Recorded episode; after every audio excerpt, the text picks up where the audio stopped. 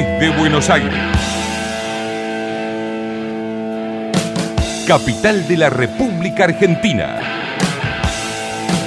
Este es el resumen diario de noticias. Esto es, esto es Caira y en Caira.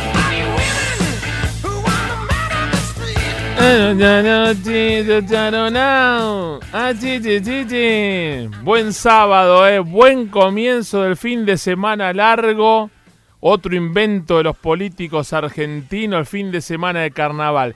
Si hay largo, ¿no? Si hay un país que tiene cero onda de carnaval, por lo menos nosotros acá en Capital Federal, provincia de Buenos Aires, el resto del país, salvo Corrientes, Entre Ríos, tal vez Misiones, Formosa, no sé, podemos decir litoral, puede que tenga un poquito de cosas porque lo contagian los brasileños, como la, fiebre amarilla y los mosquitos, ¿no?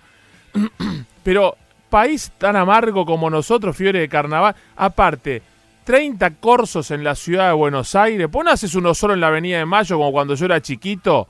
O uno en la, en la plaza de cada municipio y el que quiere ir que vaya y haces puesto con choripanes, con artesanía, todo y no le deja, no le jode la vida a la gente con un carnal que van tres gatos locos a, desfilar y tres gatos locos a verlo.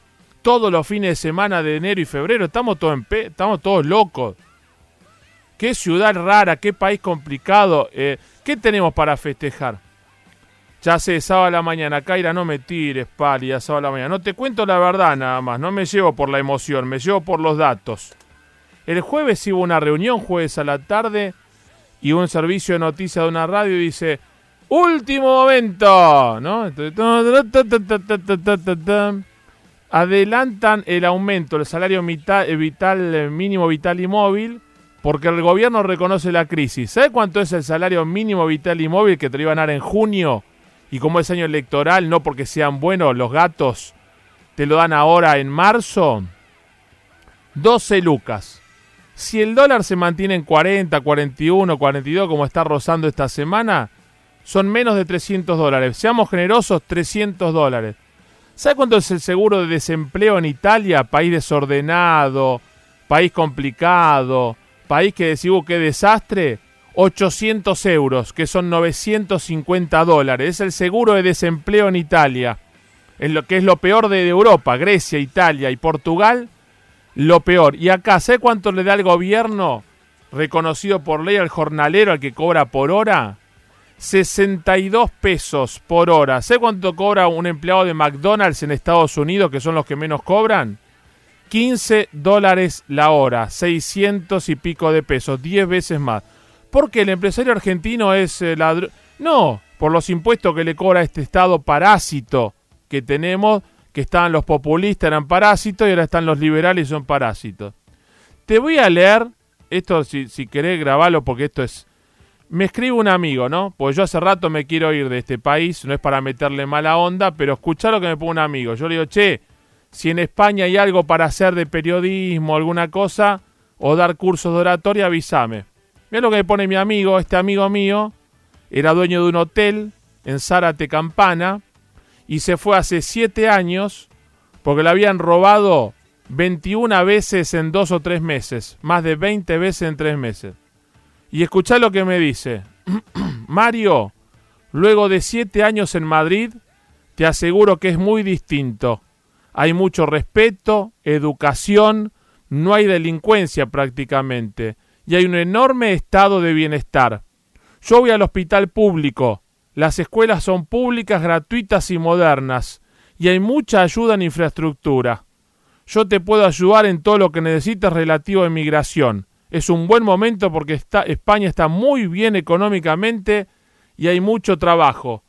Eso es lo que hoy está pasando en el mundo. España, no te hablo de Noruega, no te hablo de Finlandia, no te hablo de Islandia, te hablo de España, que también es del pelotón del medio de los países de Europa, no de lo más destacado. ¿sí? Em, este país ya no tiene solución. El otro día llamó un service de cablevisión Fivertel, que ahora se unieron porque este gobierno le regaló la unificación de la tele, del cable, todo eso. Me dicen, vinieron tres eh, este, tipo saber qué tenían que hacer.